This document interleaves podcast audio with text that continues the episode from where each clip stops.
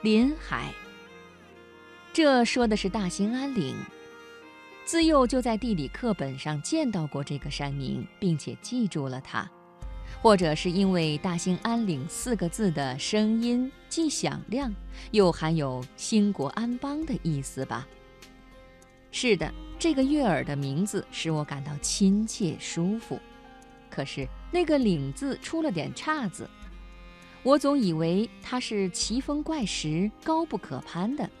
这回有机会看到它，并且进到原始森林里边去，落脚在千年万年积累的几尺厚的松针上，手摸到那些古木，才真的证实了那种亲切与舒服并非空想。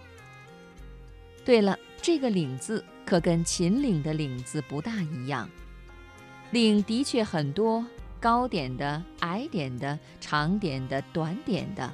横着的，顺着的，可是没有一条使人想起云横秦岭那种险峻。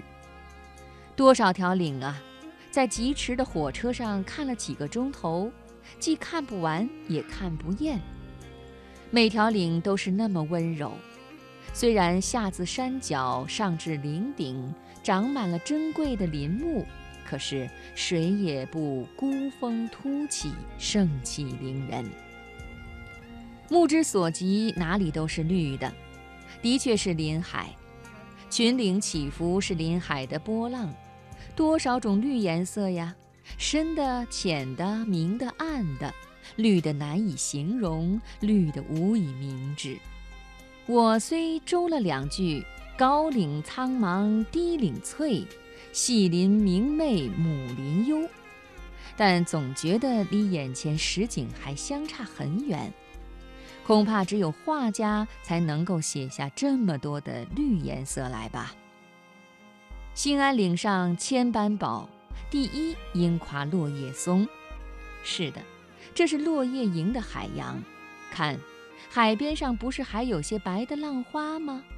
那是些俏丽的白桦，树干是银白色的。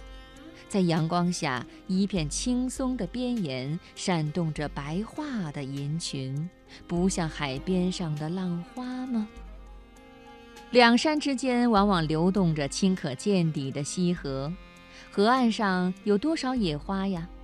我是爱花的人，到这里我却叫不出那些花的名来。兴安岭多么会打扮自己呀！青松坐山，白桦围裙，还穿着绣花鞋呀。连树与树之间的空隙也不缺乏色彩。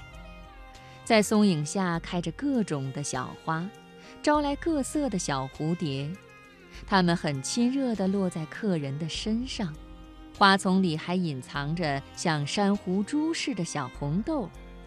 兴安岭中酒厂所造的红豆酒，就是用这些小野果酿成的，味道很好。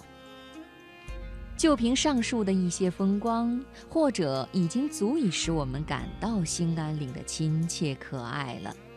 还不尽然，谁进入岭中，看到那数不尽的青松白桦，能够不马上向四面八方望一望呢？有多少省市的建设与兴安岭完全没有关系呢？这么一想，亲切与舒服这种字样用来就大有根据了。所以兴安岭越看越可爱。是的，我们在图画中或地面上看到奇山怪岭，也会发生一种美感。可是这种美感似乎是起于惊异与好奇。兴安岭的可爱就在于它美得并不空洞，它的千山一碧、万古长青，又恰恰好与广厦良才联系起来，于是它的美丽就与建设结为一体，不仅使我们拍掌称奇，而且叫心中感到温暖，因而亲切舒服。哎呀，是不是误头误撞跑到美学问题上来了呢？假若是那样，我想把美与价值联系起来也未必不好。我爱兴安岭，也更爱兴安岭与我们生活上的亲切关系。它的美丽不是孤立的，而是与我们的建设分不开的。他使不远千里而来的客人感到应当爱护他，感谢他。